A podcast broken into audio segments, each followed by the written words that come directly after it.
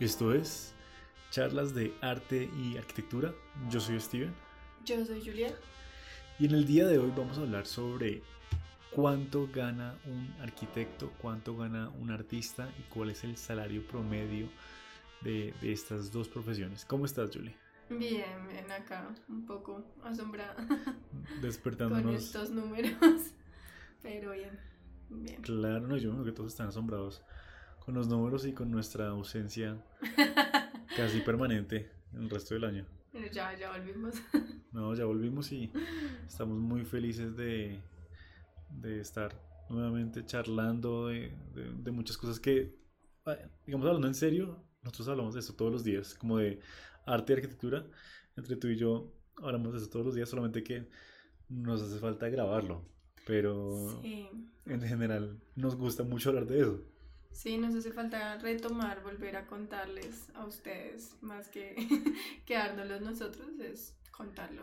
Sí, y, no, y, yo- sí. y el tema de hoy es, creo que nos toca a todos porque eventualmente, eh, tanto en el arte, la arquitectura o una profesión como de creativos, nos vemos en, en esa posición incómoda en donde estamos haciendo lo que nos gusta, de mucha pasión. Sin embargo, sabemos que a veces o muchas veces no es tan bien eh, retribuido por la sociedad y es algo que toca aceptar. Entonces, yo creo que sería bueno como hablar porque, o sea, ¿por qué queremos hablar de esto tan específicamente? Porque acá vamos a hablar de números como, mire, Concretos. en estos países la gente se gana esto y esto y esto. ¿Y por qué queremos ser tan concretos, Julie? ¿Por qué, por qué crees que es importante el tema y relevante para las dos profesiones?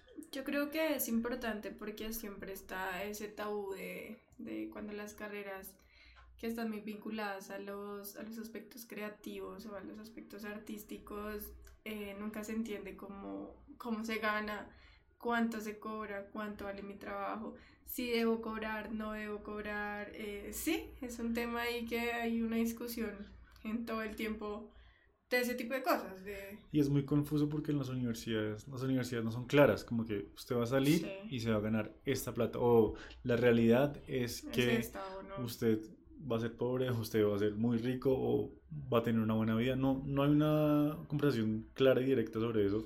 Claro, y tampoco hay como una, mm, no sé, una enseñanza de cuánto puede valer mi trabajo y mi tiempo cuánto vale más que nada, ¿sí?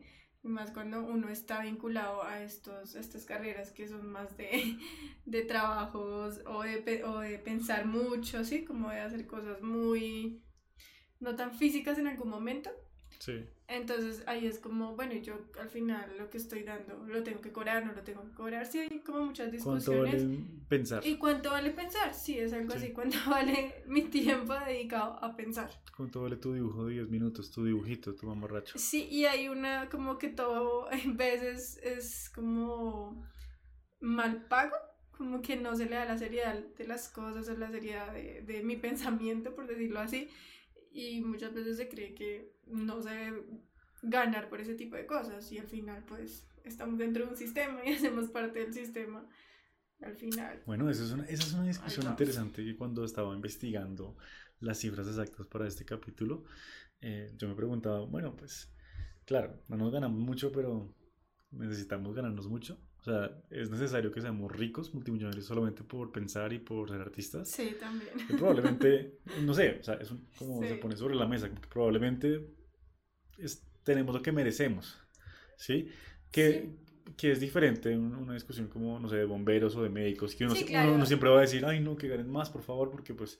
Es Esa lo que te que digo, nuestras como, como que hay profesiones muy fijas, como Sí. labores muy fijas que ya tienen sus, sus salarios muy fijos, pero cuando uno está dentro de esto, también me imagino que le pasará a los músicos, no sé, entre Claro. estas carreras afines, Sí, como al arte de, de si al final, eh, si es un producto, no es un producto, que estoy vendiendo, que estoy ofreciendo, que estoy dando. Es difícil, es difícil ahí cuando uno piensa cuánto vale mi trabajo realmente. y bueno, y en el caso del arquitecto, digamos que, es un- que está un poquito más formalizado, eh, como que la profesión. eh, en Colombia, la Sociedad Colombiana de Arquitectos dispone un pequeño PDF donde recomienda que los salarios sean de tanto a tanto rango, de acuerdo al año, a los años de experiencia y todo. ¿Y se cumple sin, no embargo, cumple? pues no se cumple para nada. O sea, no, Sí. no es sorpresa. Uno tiene como su propio rango en, en la cabeza, pero no, es, no está adecuado a, a ese PDF que pues en general dice como, bueno, si, si la obra total vale mil millones de pesos o un millón de dólares, qué sé yo, eh, el arquitecto se debe ganar un 10%, un 2%, un punto 5, en fin, de, ese- de ese porcentaje, que si uno lo, lo traduce en algunas obras es mucha plata.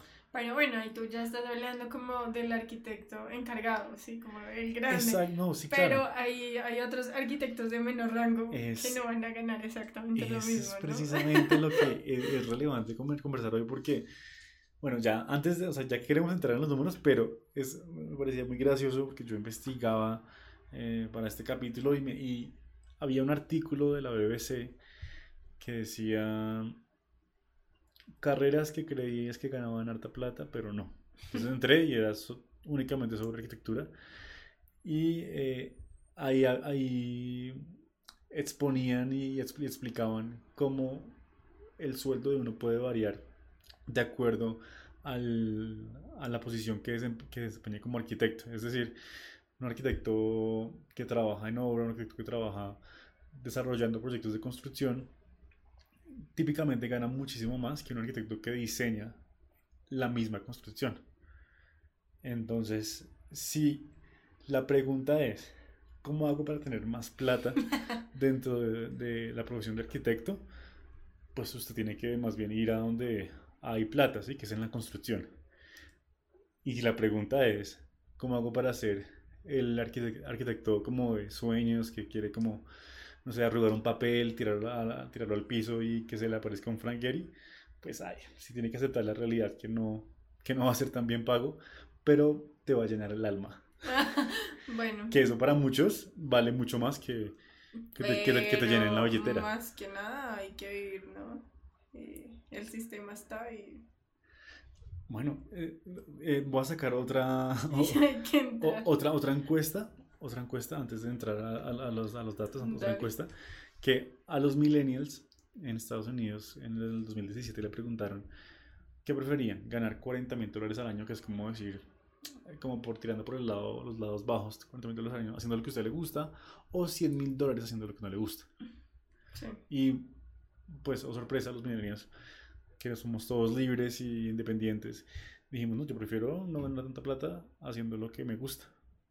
Y pues yo no sé, yo me siento así, yo me siento como, bueno, pues a mí sí me gusta la plata, me encanta, pero, pero también me gusta hacer Sentirte Lo- bien con lo que haces. lo que me da la gana, ¿sí? No Sí. que no me nadie me esté diciendo, vaya a revisar esa obra que quede construida, o más bien, consígase clientes. para Obvio, que- pues yo creo que también en, en esos campos el estrés es mayor, ¿no?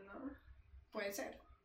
No sé, no sé, no sé. Digamos, hablando de arquitectura, hay estrés en la oficina y hay estrés en la obra, pero, Sí. pero es que el valor de una obra, de los materiales, de todo, es mucho mayor de lo que vale, pues lastimosamente, como la cabeza de un man en frente de un, de un hombre en frente, o una mujer en frente de un computador pensando cómo va a poner el baño. Sí. Entonces, eh, pues la sociedad eh, retribuye mucho más al aspecto de la construcción que al aspecto como tal del diseño. Pues las grandes eh, empresas o millonarios de las grandes ciudades pues son las mobiliarias, ¿no? Las Claro. constructoras. Entonces sí, ahí está el dinero. Ahí está el dinero. O sea, si, de una vez, antes de decir- decirles a ustedes cualquier tipo de, de- de rango salarial, les digo con toda sinceridad, dentro del mundo de la arquitectura, si ustedes quieren ser, o sea, si, fueron a- si llegaron a ser arquitectos para ganar plata, no está en el diseño, sino está en la construcción. Eso sí, se los digo por, porque es casi que un hecho. ¿sí? Y bueno, pues yo no sé cómo sea en el mundo del arte. Mm, Eh, creo que es un poquito más mm, difícil de leer. Es más, sí, es difícil como que no hay muchas cosas exactas. Sí, Entonces, la verdad, todo puede variar. todo puede ser subjetivo. claro. Sí, así creo que no es como así, como el arte es muchas cosas, o muchas lecturas, o de muchas, se puede ver de muchas maneras, los pagos también. Y lo que hablábamos un poco de cuánto vale mi trabajo. o qué valor yo le otorgo a, mi pensamiento o, a mi técnica, no sé.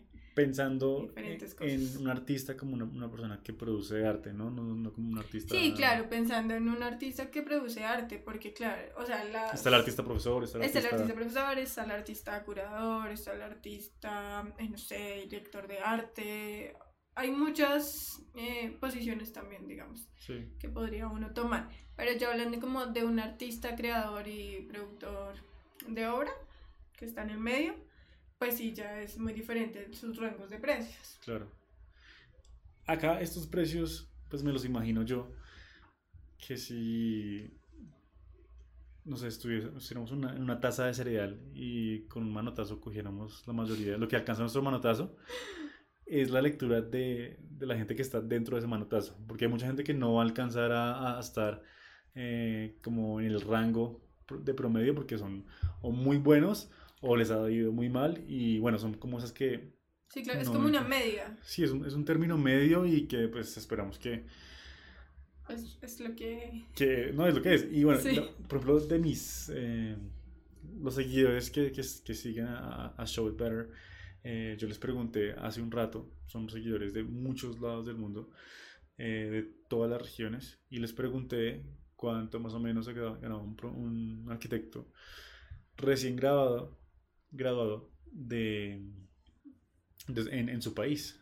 Y obtuve una cantidad de respuestas tristes y emocionantes para aquellos que están buscando emigrar. Sí. Entonces, aquí también podrían saber las soluciones cuál es su país perfecto para irse y desarrollar eh, construcción. bueno, entonces comencemos. Dale. Voy a comenzar, voy a dar como unas cifras por regiones, por países, las más altas de la región, las más bajas, y vamos comentando un poco de qué creemos. Hay que tener en cuenta que estas estas cifras van de la mano de un costo de vida también variante. De acuerdo al país, ¿no? De acuerdo al país.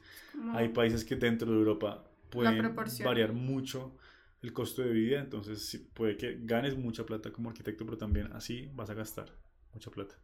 Entonces, de los, de los países en, en la región europea, eh, Francia, todo esto, estas, cifras son en dólares. Siento que como que hago, hablo, hablo, hablo y nunca llego al, sí, al punto, a lo que la gente quiere escuchar. ¿Cuánto es? A ver, ya, por ¿Cuánto favor. dinero es? Por favor? ¿Cuánto? Dígame cuánto específicamente. Bueno, Francia. ¿Cuánto me voy a ganar? Francia. Mil no... Estos, estas cifras. no, no. Perdón, no, no, no. Ya, ya, ya, ya. Yo ya quiero saber. Estas cifras son mensuales. Francia, 1.950 dólares mensuales. Alemania, 2.900. Ajá, quiero irme para Alemania. Suiza, y es de las más altas de la región, 5 mil dólares mensuales. Mucho dinero. bueno, pero pues... No, dicen que el costo de vida de, Suiza es... Carísimo. Carísimo. Entonces, pues...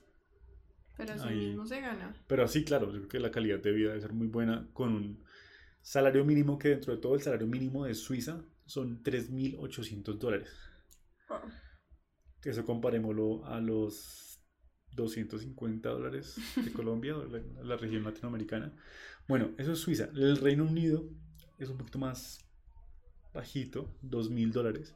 La República Checa, 1.250 dólares. Suecia, que también está entre los altos y me encantaría ir allá como arquitecto, están 3.400 dólares. Eh, España, 1.250. Polonia, 850. Holanda, 2.300. Grecia 710 e Italia, que está dentro de los más bajos de toda Europa, con 722 dólares. Poco, ¿no? Poco, para lo que uno tiene. Pues para la noción que uno tiene. La noción que uno tiene de como... ese país, no. Y más como ese, ese país fundador, eh, padre de todas las artes. Padre de cultura, eh, que vio nacer a Borramini, a Leonardo, a las tortugas ninja. y, ahora, a ver, eso sí. No, imagínate tú en Milán, enfrente del Domo Milán, como arquitecto, todo emocionado, ganándote solamente 722 dólares al mes. Es, es, es muy poco, Para, para la región, ¿sí? Ujú. Porque dentro de Sudamérica lo que vamos, que vamos a ver están más o menos dentro del mismo rango, entonces uno dice, listo, pues el costo de vida es más o menos Similar. igual y no, no causa tanta, tanta diferencia. Sin embargo, en Europa, Italia y, y Grecia están, están dentro, de los, dentro de los países más bajos. Ahora, si nos vamos a... a- bueno, ¿sabes qué? Voy a dejar a Sudamérica para lo último, ya saben, que nuestros seguidores, la mayoría son suramericanos. Vamos a hablar de Norteamérica. Canadá está en un promedio de dos- 2.700 dólares mensuales y Estados Unidos 4.100. Hágame el favor. O sea, dentro de Estados Unidos hay una variedad también muy grande dependiendo del estado. Es decir, los arquitectos en Nueva York, en California, en Texas, ganan muchísimo más de lo que ganan en, no sé, en Florida, en Georgia, en otros Mm, países. Entonces también puede variar muchísimo dependiendo de la región, porque también el sector eh, inmobiliario en la construcción es muy diferente en, en ciudades grandes que en ciudades casi que como pueblos. Entonces en Estados Unidos puede variar mucho, pero en promedio, si uno mira el rango salarial anual de un arquitecto puede ir desde lo más bajo, puede ser unos 40 mil dólares, y los más altos pueden ser unos 130 mil dólares anuales, lo cual es pues un montón. un montón de plata. Eh, Dubai, que uno dice, bueno, Dubai, ajá, pues el, el- el lugar de los rascacielos, de estas, estas eh, islas falsas, 2.200 dólares. Lo cual me parece relativamente bajo para el costo de vida de Dubai, que también es Bueno, sí. bastante Pero yo alto. creo que deben haber muchos también. Yo creo arquitectos. que debe ser en, es- en ese lugar una carrera muy. con una demanda alta. No sé, como que me lo imagino.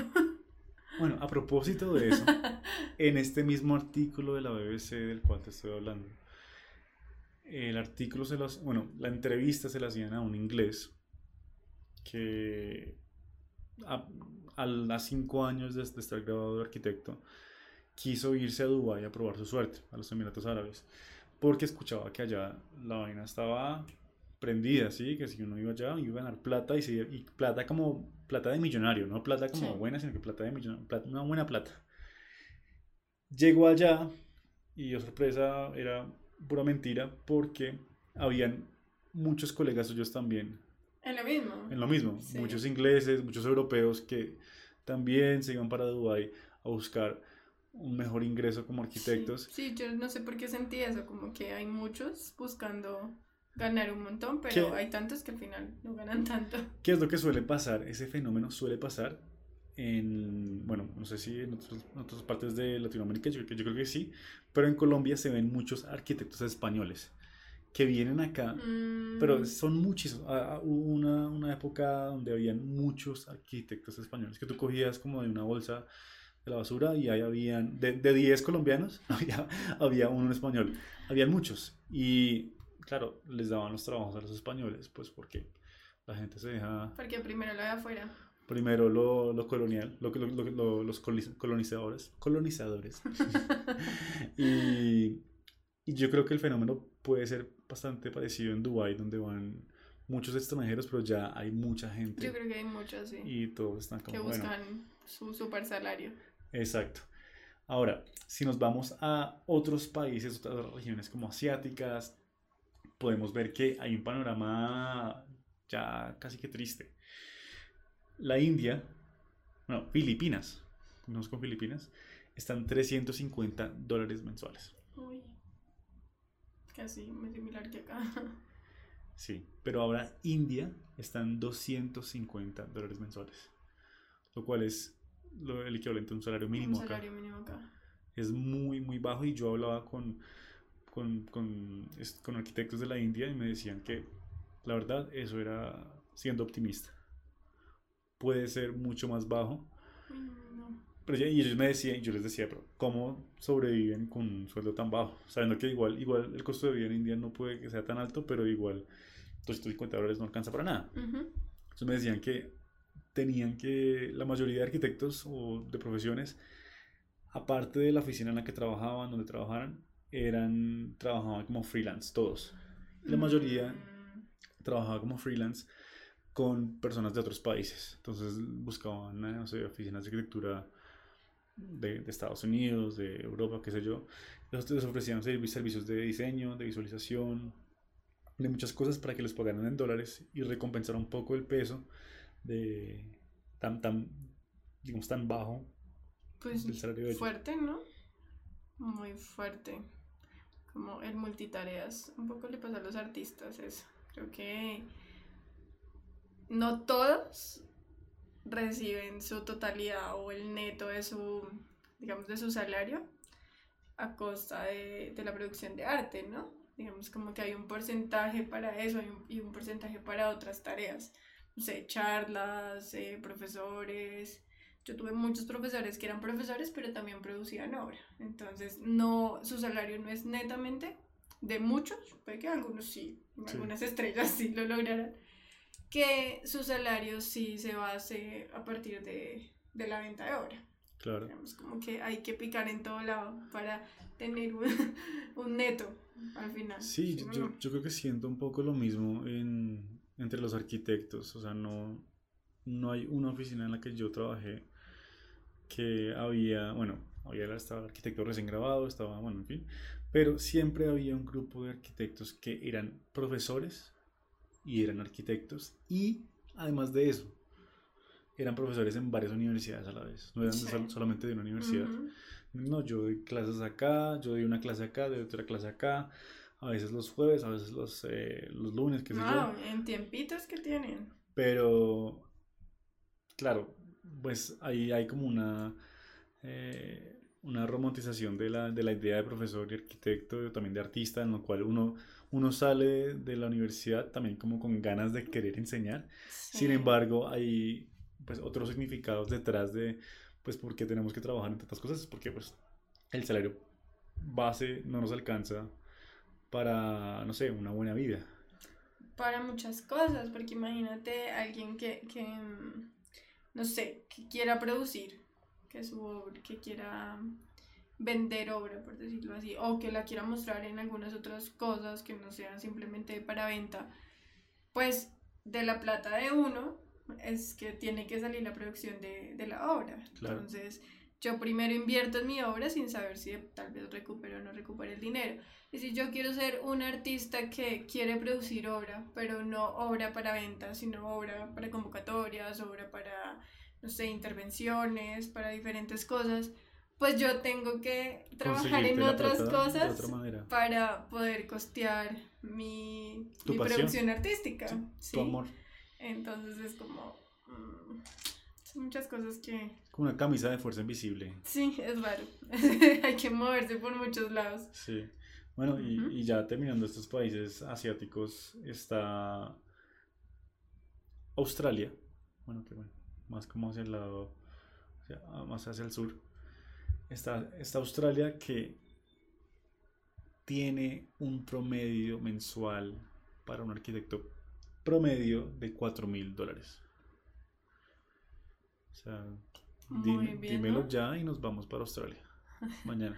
ya. Ya, por favor. ¿Cómo hago para irme para Australia? Ya, quiero ser arquitecto ya. Dios, mucho dinero. Casi que igual que Suiza. Claro. Mil menos que Suiza. No, y bueno, yo, bueno, tú también, siendo tan, tan a favores de la, el clima, la calidad de vida, la de la playa, de todo lo que uno ve de Australia desde acá, desde los países eh, colonizados. Uno dice, venga, sí, o sea, es un lugar llamativo. Sí, yo me voy a ganar 4 mil, eh, bueno, o 5 mil dólares en Suiza, en esos Alpes así fríos, o 4 mil dólares en Australia. Acerca de la playa, yo me voy a Australia. yo me voy a Australia. Pero toda la, o sea, fácil. Ya. Ya. Apenas acabe todo este cuento. Sí, yo me voy por Australia. Me voy. Claro, me imagino que hay, hay cosas como que, bueno, para ser arquitecto en Australia tienes que haber validado un montón de cosas. No, o sea, tu título, tu cartón de acá de suramericano creo que no te, no te sirve mucho, pero tienes que pasar muchas pruebas para que te, pueda, te puedan avalar esa carrera. O sea, todo. Tampoco me imagino que cualquiera que llegue diciendo, ay, soy arquitecto, va a ganar sus 4 mil dólares mensuales. O sea, tampoco es así me imagino que allá también, no sé, tal vez tendrán prioridad por los de su tierra, como no pasa mucho acá en Latinoamérica. Entonces creo que será difícil, encontrar un puesto, pero será bien pago. Será bien pago. es lo que uno busca. Claro, porque uno diría, bueno, no sé, de pronto algo, un pensamiento más romántico, qué chévere ir a trabajar como arquitecto en Italia, ¿sí? Pero, pues, yo para yo irme a trabajar en arquitectura en Italia y luego ganarme como lo mínimo, uno dice, no, no vale la pena. No vale, ajá. Pero en Australia uno dice, listo, yo paso el sacrificio de dos años, tres años validando mis títulos para luego ganarme esto. sí. Y encima de eso salir del trabajo, irme a la playa, luego, no, no sé. Qué rico. Muy rico. Una delicia, una delicia. Ahora llegamos a la parte más jugosa, que son los países suramericanos. Jugosa y triste. Jugosa, jugosa pero de lágrimas de, arquitectos. Amargas. Amargas. Donde, bueno, comencemos. Brasil, 400 dólares. Ya desde ahí de entrada, ya somos de los más bajos, junto con India, junto con las Filipinas. Chile, 700 dólares. Ecuador, 850 dólares. Ajá, vámonos para Ecuador. Colombia, 550, lo cual yo digo es, es verdad, es, es muy, muy acertado. Argentina, 400 dólares. México, 350 dólares. Perú, 573. No tenemos cifras de Venezuela, de Bolivia, pero...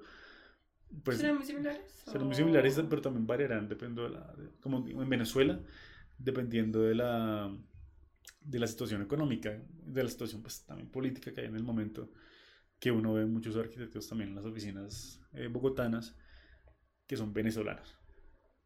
Sí. Entonces, creo que pues en Venezuela no está tan...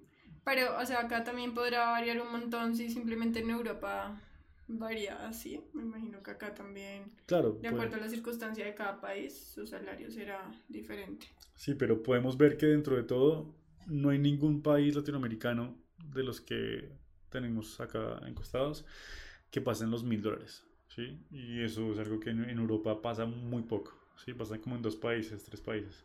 Pero la mayoría de los países de Sudamérica son por debajo de los mil dólares en promedio y según lo que uno ve ya después de tener como cinco años de experiencia como, como graduado, que se sigue manteniendo. Cuando yo estaba recién graduado de la universidad, eh, mis trabajos eran un poco menos que 250 dólares. eran un poco menos. Y ahora uno va y ve y está en lo mismo. Está un poco en lo mismo. Pero claro, a ti también te ha tocado picar aquí y allá. Pues me ha tocado... Ahora no. hacer un poco de todo. Sí, hacer, qué es lo que toca dentro de todo. Pero, pero bueno, yo creo que esta conversación puede nutrirse un poco más si la comparamos con los bellos artistas. ¿Cuánto se gana un promedio un bello artista? Bueno, yo no tengo tan exacto porque no tengo todos tus seguidores. Todos los países. Sí, que te vienen como tremenda base de datos, porque es una base.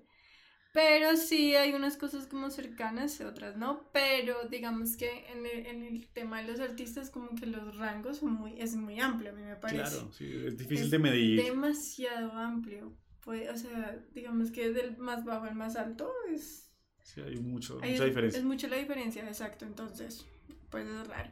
Bueno, quiero hablar de Estados Unidos y sí está como muy similar a lo que me contabas de los arquitectos, como el más bajo está en 40 mil anuales, que serían como unos 3 mil mensuales, sí. unos 3 mil dólares. Pero la media, media, media es 5 mil al mes. Eso es como lo que gana un artista con un poquito de experiencia, pero no el súper artista. Sí. Y ya alguien con mucha experiencia o alguien, no sé, muy reconocido en el, mercado del arte o en el medio del arte en ese país, alcanza a ganar como 8 mil dólares mensuales.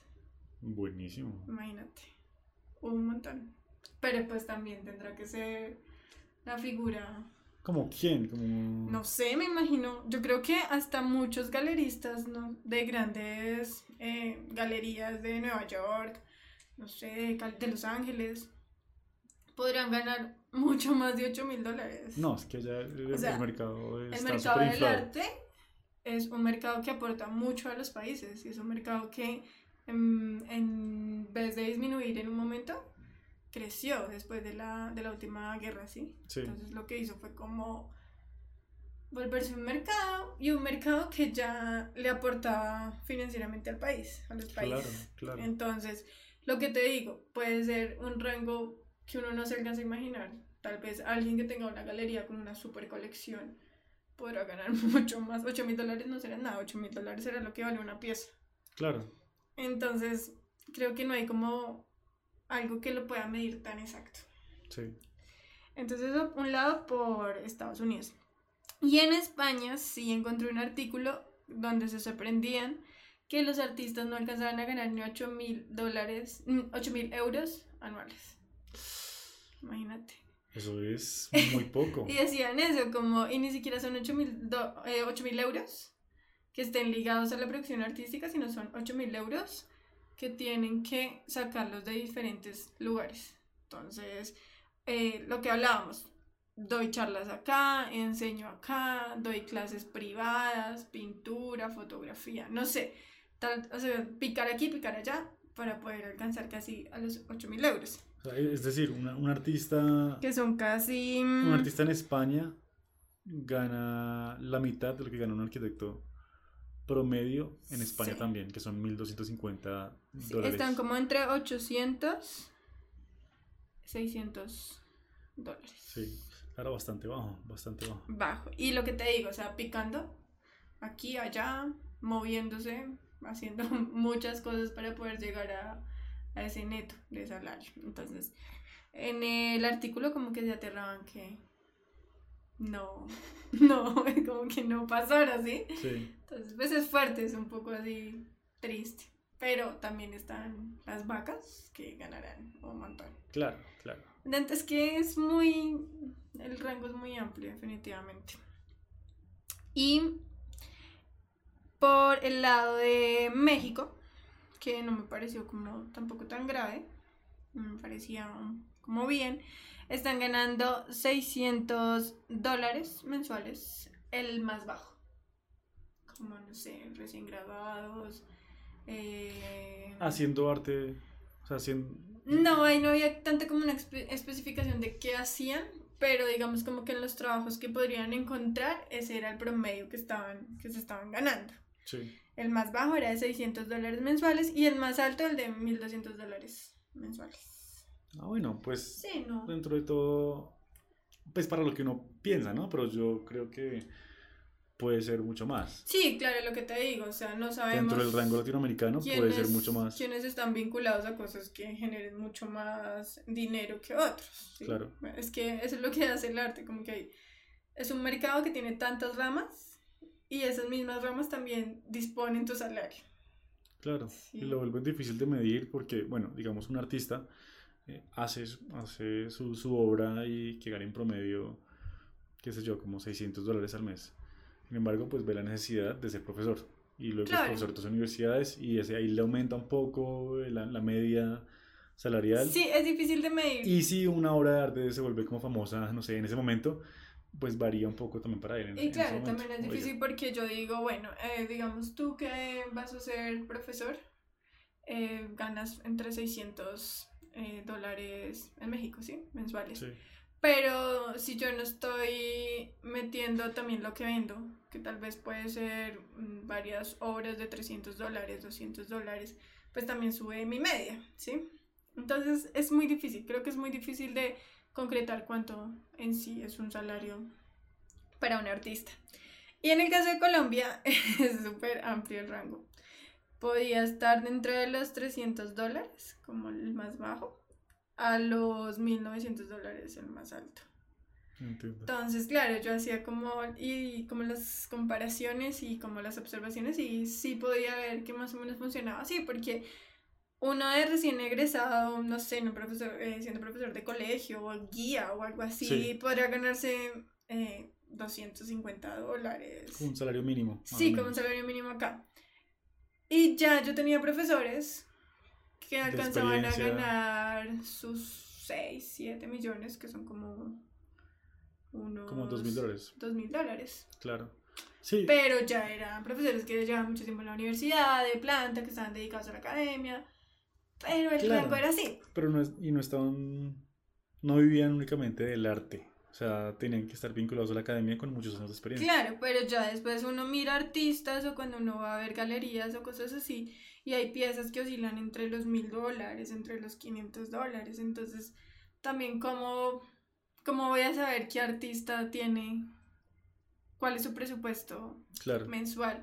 Si, digamos, está vendiendo piezas, digamos que venda mínimo dos piezas mensuales de unos 1.800 dólares, ¿cuánto sería su, su sueldo, sí? También podríamos hacer como un estudio bastante rápido en cuanto a un artista emergente con la Feria del Millón, que para los que no lo conocen, en Bogotá, en Colombia, hay una feria que, que la hace... La, Feria del Millón. sí, es una entidad. Y, y, la Feria del Millón es como muchas obras de arte a la venta de muchas, muchos artistas, un fin de semana que oscilan en un promedio de un millón de pesos, lo cual viene, viene siendo alrededor de unos 300 dólares, a cómo está el cambio del dólar en el momento. Y que son artistas que, digamos que en la feria se puede ver un poco eso, artistas eh, muy recién salidos, como artistas que ya pueden tener una que otra trayectoria, pero no los super artistas, porque hay mucha gente que considera que su trabajo no vale, vale menos de 3 millones, no, sí, 3 millones de pesos. Claro para arriba, o sea, 3 millones de pesos para abajo, mi trabajo no vale eso. Entonces también es de acuerdo a lo que uno le ponga a su trabajo, el precio que uno le ponga. Claro, pero ahí ya el mercado le está poniendo un millón como límite. Claro, ahí la feria ya te está limitando, aunque se llama la, feria del millón, pero ya... Te dice, bueno, no te puedes pasar... El máximo es millón quinientos, no, ninguna obra puede valer más de millón quinientos. Unos 350, 400 dólares. Exacto. Entonces, es decir, si tú vas allá con cuatro obras, eh, te vas con 1.600 dólares con el trabajo de cuántos meses. Puede que sea de todo un mes claro, o de, eso también de dos, hay que verlo, porque si tú produces obra, tú produces obra, no sé, hay obras que se pueden demorar tres meses, cuatro meses produciendo. Entonces también... Y hay otras que son solamente imprimir y ya. Exacto, entonces ahí también es como de acuerdo al tiempo labor, ¿sí? Sí. Como cuando recibo o si recibo por el tiempo trabajado. Son muchas cosas que uno aún no sabe medir. O yo considero que... o he visto mucha gente que no sabe cuánto vale su obra siendo artista. Y claro, su obra está dedicada a hacer el dibujo, a hacer la pintura, es su tiempo y es su trabajo. Y yo creo que muchos también dejan que la determine el tiempo y las personas que no son ellas. Que no son ellas, sí. Que digan, bueno, eh, me reconoció tal galería, eh, tal entidad, tal universidad, me, me, han invitado a tantas exposiciones, es decir, ya puedo cobrar un poquito más. Puedo cobrar un poco más. Si no paso por ese como filtro. O como con esas aceptaciones, validaciones. Validaciones como sociales dentro del mundo del arte, no soy digno de subirle el precio. Claro, entonces ahí es donde dicen como es que eres un, un artista con trayectoria o no tienes trayectoria. Entonces, el que no tiene trayectoria tiene que sumarse y decir, ay, no, voy a cobrar menos porque es que yo no tengo trayectoria. Y son muchas cosas. O puede pasar que usted, aunque no tenga trayectoria, considere que su trabajo vale muchísimo más y llegue otra persona que tal vez conozca un poco más del mercado, y te va a decir está sobrevaluado por estas y estas razones, pero y no lo vas a vender y tal vez no lo vendas por eso mismo. O como estarán los que ya tienen trayectoria y no se bajan de ciertos precios porque son ellos. Hay de todo, es que todo es tan, tan movido que uno no sabe. Sí, es muy movido y uno se pone a pensar, por ejemplo, en un artista que tenga trayectoria de 20 años y luego, no sé, a sus 25 años de, trayectoria, saca obra como, como de menor calidad que la, la primera, sin embargo, pues puede seguir ganando más plata porque la trayectoria es lo que, lo que pesa, no, tanto la, el arte en sí que está haciendo. Exacto. Entonces, por ejemplo, yo miraba un poco las obras de otras grandes ferias, como Art Basel o Arco. El Art Basel del año pasado, el del 2019, pues fue cuando se vendió el banano en un montón de plata. Que fue, o sea, que fueron 150 mil dólares. Sí para ese banano y que hubo pues toda una discusión en torno a, a lo que sigue siendo el arte o no es el arte o qué está pasando, ¿sí? Que esas, esas cosas siempre van a generar detonantes para que mucha gente, muchas personas salgan a decir, bueno, ¿qué está pasando? Pero al final yo siempre he pensado que muchas de estas piezas que en algún momento causan controversia son lecturas de, de la movida actual. De la sociedad. De la sociedad actual. Eso está pasando. Entonces la gente tomando eh, selfies, subiéndola a Instagram. Casi que el artista no tuvo que hacer, o sea, lo pensó muy inteligente, pero la gente fue la que se encargó de activar eso. Y darle el precio. De activarlo. Entonces, entre más, eh, o sea, entre más propaganda tenía por medio de los espectadores, y una propaganda casi que gratuita porque tú entras y le etiquetas cuántas veces, o lo promueves cuántas veces, pues le estás dando mucho más protagonismo. digamos que de alguna manera pasó lo mismo con la Mona Lisa, ¿no? Que decían que dentro de todas las obras de Da Vinci esa era como la, dentro del promedio, como las más normales, pero luego por, no sé, por un montón de robos, de misterio, de quién la tuvo, de quién, sí, quién la ha tenido, de que se robaron la copia, no sé qué, se fue, se fue valorizando un montón hasta el punto en que llegó a ser la, como la obra insignia, no sé, de la humanidad del siglo XX, el siglo, bueno, Exacto. Es que siento que los espectadores fueron los que le dieron la validación a esa, a esa obra. Bueno, y yo creo que en, en conclusión podemos ver que tanto en, en, la arquitectura como en el arte hay unos como unas percepciones muy bajas de, de la profesión, de, de, lo, de, lo, que hacemos. Eh, hay, no hay tanta exactitud en el arte como lo hay en la arquitectura que uno puede decir, listo, me van a pagar bajo, pero yo sé que me van a pagar bajo. En cambio, en el arte puede que varíe un montón, puede que o me paguen muy bajo, o me paguen bajo, o me paguen... O que paguen por qué, también, sí. Es, es raro, por ejemplo, o, estaba leyendo una cosa de, del arco, del arco de este año. ¿Qué es para los escuchas? Es eh, la Feria de Arte en España. Ok. Sí, es una Feria de Arte en España. Y donde es, es muy importante porque pues van grandes eh, galerías, bueno, van a ver grandes cosas, es demasiado importante en el mundo del arte. Y la pieza más cara de esa edición fue una pintura de Pablo Picasso, de una de sus esposas, de Jacqueline, de su última esposa. Y tuvo, em, tuvo el precio de 5 millones de euros. Imagínate lo que valió esa pieza. Pero bueno, entonces dirán, ay, es un artista, es Pablo Picasso, es todo lo que... es lo que conlleva. Yo los pago porque es la historia detrás de, de, la figura. Sí. Sí, es una línea, no importa, pero es que es de la línea de Pablo Picasso, no importa. Exacto. Pero después vi que en el Art Basel del año pasado en Miami, aparte de la conmoción que hubo de la banana, también hubieron un montón de cosas que también hubieran podido causar más conmoción. Entonces vi que, al, que a esta feria últimamente se le están sumando casas de moda. Entonces está yendo Gucci, estaba yendo mm, Armani, sí, como todas estas marcas que son súper lujosas. Y también estaban imponiendo como una estética artística y, eh, en su mercado de, de la feria. y entonces la marca Dior estaba vendiendo una camiseta en 5 millones de dólares. Y la camiseta tenía el plano de un apartamento. Pero Yo la pago. Pero entonces esta, mm, esta marca, Dior, estaba haciendo, tiene una constructora que estaba haciendo unos apartamentos súper lujosos en Miami. Y lo que hacía era como tal no vender el apartamento, o sí venderlo, pero tu constancia de que comprabas el apartamento. Si yo tenía la camisa. Era la camisa. Si yo tenía la camisa, era mi contrato. Era, sí. Era el contrato del sí, apartamento. Tú adquirías una camisa, pero entonces ellos decían, tú adquieres la camisa y vives en ese lugar. Imagínate. Pues genial, yo quiero esa camisa ya, por favor.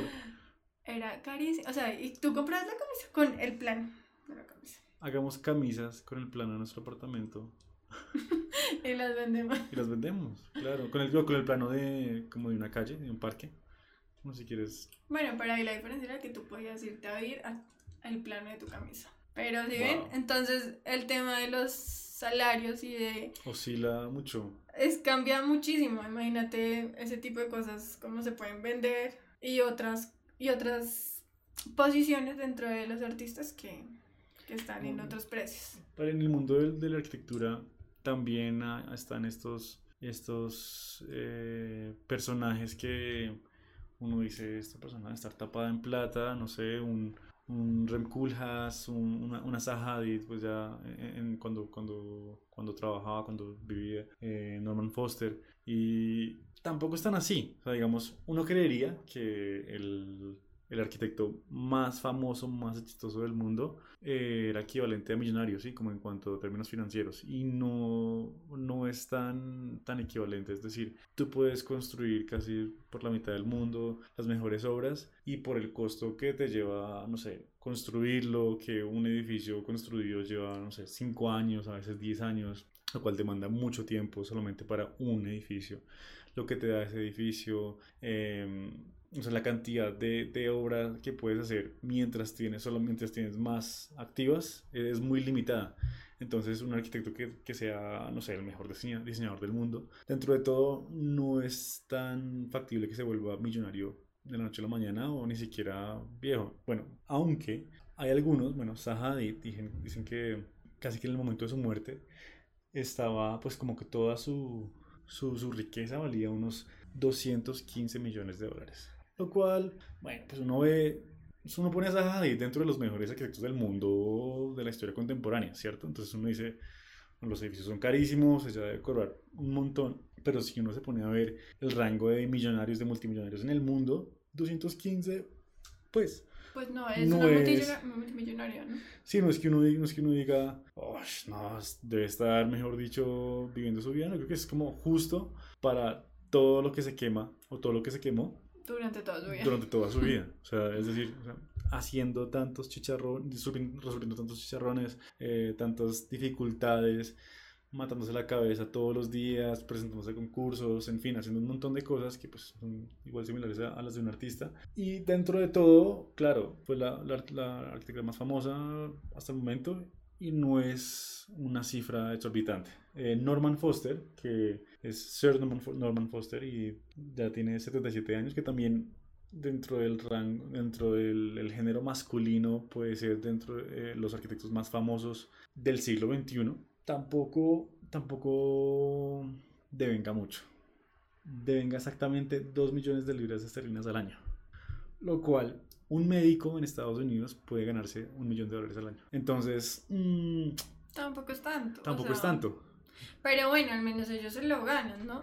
Pero... y, y, este es el, digamos, Zaha y Norman, son el punto, el punto 001 de lo que le pasa a los arquitectos en la vida real. O sea, es decir, si te va bien en la vida como arquitecto, que eso es lo que la mayoría aspiramos ¿sí? Que, que, que seamos el próximo no sé quién, llegamos a esto. Lo cual, obviamente, yo no me quejo. Si yo, pues, yo me gano 200 mil dólares al mes, pues tampoco me quejo, ¿no? Pero dentro de todo, sacando rangos, sacando promedios, si a uno le va muy bien comparado con las otras profesiones de la sociedad, no sé, como un artista, eh, no sé, cantautor, un maluma, qué sé yo, no es, no está ni cerca, mejor dicho, a lo que se podría estar ganando.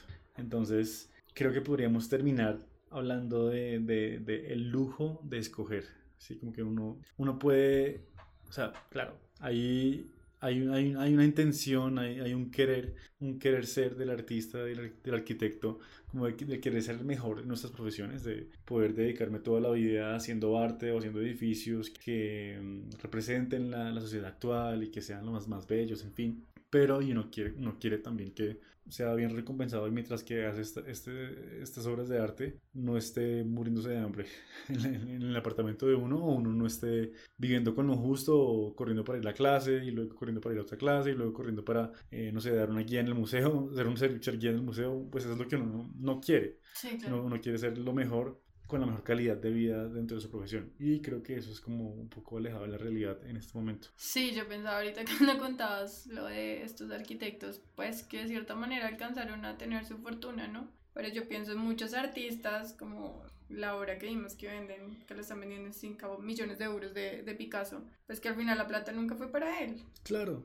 O sea, Entonces hay tantos artistas muertos que sus obras están en otras colecciones y que al final la plata es de otra persona, ¿sí? Entonces es como... es raro también.